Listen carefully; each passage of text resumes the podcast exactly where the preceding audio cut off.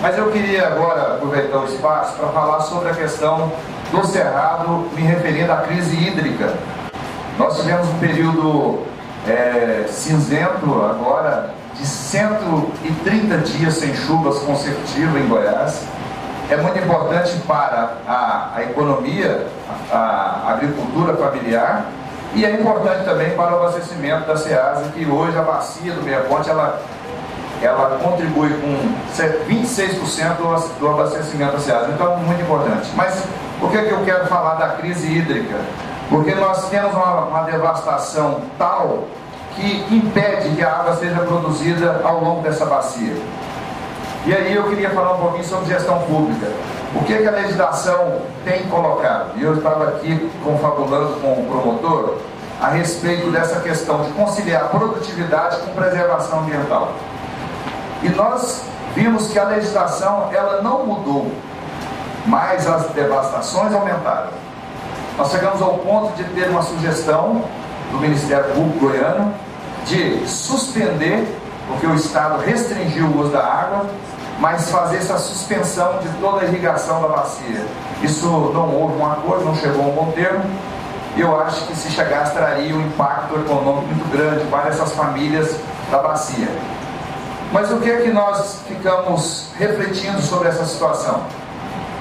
Hoje, o professor falou aí, né? Nós vamos ter em breve um problema seríssimo com o abastecimento de água especialmente nas grandes metrópoles. Já estamos tendo. Minas Gerais tem 850 municípios, 250 está com crise hídrica. Goiânia tem 246 municípios, 40 tem crise hídrica, inclusive Anápolis. E nós estamos num processo muito grande. Como fazer a gestão disso? Né? Se um dos tópicos aqui que me passaram é a questão da gestão pública. A gestão pública e aí a deputada é muito importante nesse processo, o Ministério Público e toda aqui a comunidade envolvida, porque nós temos sim que levar uma proposta para o Poder Executivo. Porque hoje é, se discutia, eu vim para cá num, num, programa de rádio da nossa capital, a questão que o professor falou, da, da questão do plano diretor, que não tem área de infiltração, que é só concreto, é só asfalto, mas nós temos também uma liberação, digamos assim, descoordenadas de outorgas, seja ela para captação, irrigação, ou seja ela para furação de poços. E nós sabemos que isso prejudica imensamente o lençol freático e a produção de águas. Mas o Instituto Espinhaça apresentou uma, uma proposta para a reestruturação da bacia do Meia Ponte. E é uma proposta caríssima, então nós não conseguimos, e aí eu concordo com o professor Altair, na questão de que a produção agrícola ela está avançando de certa forma a prejudicar né, as nossas, os, nossos, os nossos mananciais, os nossos afluentes das bacias, e os comitês não têm conseguido êxito em fazer com que isso funcione, porque a legislação existe, ela limita as áreas a serem é, desmatadas, mas isso não está acontecendo.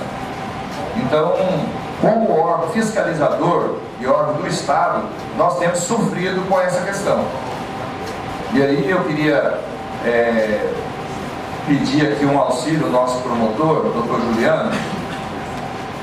Nós, eu estou aqui com dois policiais, nosso capitão e um subtenente. Nós, tivemos, nós estamos tendo autuações que não estão chegando, não está tendo resultados. A equipe vai a campo, faz o trabalho e essas ações demoram muito.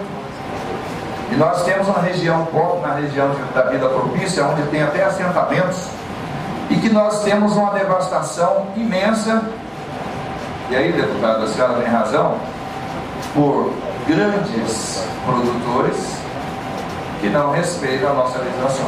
Então eu vivo aqui como instituição pública pensando como que nós vamos fazer essa gestão se nós temos um problema sério com a efetivação dessas ações. Tá? É a minha contribuição nesse, nesse momento.